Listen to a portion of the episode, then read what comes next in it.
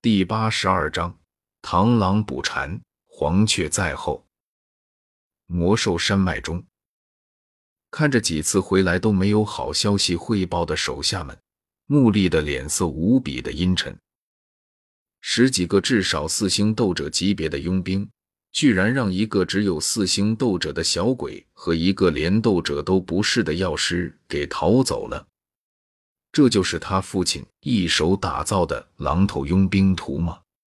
还真是没让他失望啊！而在愤怒之余，穆丽心中更多的还是恐惧。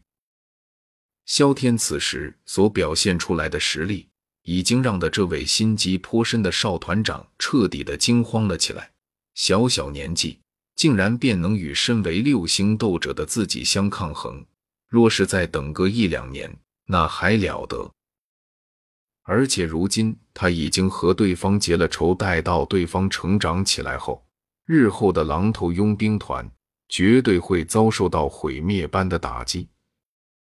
只要一想到日后那铺天盖地的报复，穆里心头便是杀意狂涌。都给我出去找，找到他，然后杀了他，不惜代价。还有，派几个人。去镇里通知我老爹，把这里的事情告诉他。听得穆丽的喝声，一旁的佣兵们急忙应了一声，然后身形掠过，分作两个方向，一批疯狂的对着萧天消失的方向追击而去，至于另外一批，则是向着青山镇的方向赶去。看着那几道消失的人影，穆丽斜靠在石壁之上，握紧了拳头，狠狠地砸在了一旁的石壁上。重重的出了一口气后，穆里深吸了一口气，眼瞳中闪过一抹狰狞，森然道：“小杂种，别让我逮着你，不然我一定要你求生不能，求死不得。”清晨的第一抹晨絮从天际洒落，照射在了白色帐篷之中。当小医仙从睡梦中苏醒过来时，听着帐篷之内的骚乱以及那让的他恶心的熟悉声音。红润的小嘴缓缓挑起一抹冷意。他知道这是穆丽这位狼头佣兵团的少团长回来了，只不过从对方那声音中蕴含着的愤怒中可以看出来，对方并没有追到萧天。不过这与他何干？对于他来说，穆丽和萧天都不是什么好东西。这两个家伙狗咬狗，打得不可开交，才符合他的想法。嗯，最好是狗咬狗到同归于尽那种地步。这样想着，他慵懒的从床榻上行下，换好衣衫，然后缓缓的行出帐篷。昨晚和众人见过云云之后，他就回到了营地。毕竟这一次他是采药队的带头者，贸然消失影响不好。至于说回到营地后，穆力这个家伙。会不会像在山洞里那样对他出手？呵，真以为所有的佣兵都和穆里那个家伙是一丘之貉啊？要知道，这一次的采药队伍里，穆里的狼头佣兵团的人数仅占总人数的五分之一，更多的还是他们万药斋临时招聘的佣兵和护卫。而青山镇里没有受过他小医仙恩惠的佣兵，可以说几乎没有。穆离要是敢当着所有人的面继续对他出手的话，那么毫无疑问，在场的佣兵们至少一半多会出手保护他，甚至包括昨夜曾经对他出过手的那些佣兵。因为一旦身上被打上了忘恩负义的标签，那么这个佣兵就可以说是彻底废了，以后再也没有人敢找他了。更何况他这一次回来，可不仅仅只有自己。千寻疾、东方白、云云都和他一起回来了，只不过目前藏在暗处，没有现身罢了。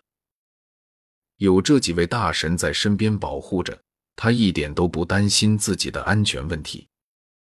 帐篷之外，七八名佣兵正严实的守在门口。此时，这些佣兵正满脸肃然的把一名青年拦在外面。不过，当他们见到小医仙出来后，都是赶忙对着小医仙行了一礼。对着那几名佣兵微微一笑。小医仙偏过头，冲着那脸色有些不甚好看的穆丽寒笑道：“呵呵，穆丽少爷，大清早的，你怎么闯我一个小女子的帐篷啊？这传出去，怕是有些影响你穆少团长的名声吧？”目光在小医仙身后扫过，却没看到自己想要见到的那个人影。穆丽眉头一皱，旋即笑道：“呵呵，没事，只是时间不早了。”想过来叫你启程。昨晚在魔兽山脉里找了一夜，他也没能找到萧天和小医仙的身影，最后只能返回营地再做打算。毕竟他这一次带的不仅有狼头佣兵团的人，还有其他的佣兵，而且他还要给众人们关于小医仙的消失这件事一个说法。毕竟小医仙可是青山镇的镇花，而且。这一次的采药队伍里，几乎所有的佣兵都受过他的恩惠。这要是小医仙不明不白的就消失了，营地里的佣兵们非得要和他闹起来不可。虽说他不觉得这些佣兵们联合起来会对他造成什么危险，但是多多少少也是个麻烦。只是让他万万没有想到的是，他本以为小医仙已经和萧天一起离开了，却没想到。居然在营地里见到了小医仙，而且看对方的样子，明显是睡了一个好觉。这不禁让在魔兽山脉里找了一夜萧天和小医仙的穆力有些憋屈和恼火。要知道，这一夜他可是在愤怒和恐惧中度过的。可谁成想，作为罪魁祸首之一的小医仙，却美滋滋的睡了一个好觉，这如何能让他开心？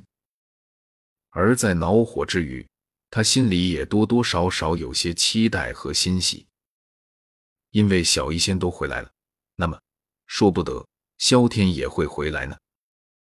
更何况，就算对方没有回来，有小医仙在，何愁找不到对方的踪迹？要知道，小医仙和那个萧天可是同伙啊。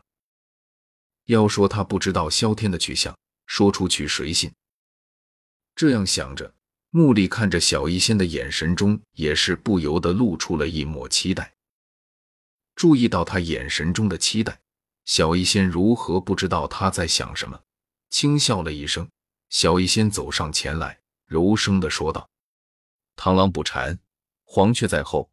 昨晚穆里少爷的手段可真是让我大开眼界啊！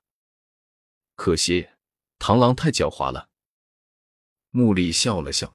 笑容中泛着阴冷，目光再次扫过小医仙身后的帐篷，淡淡的说道：“你回到了这里，我的确是奈何你不得。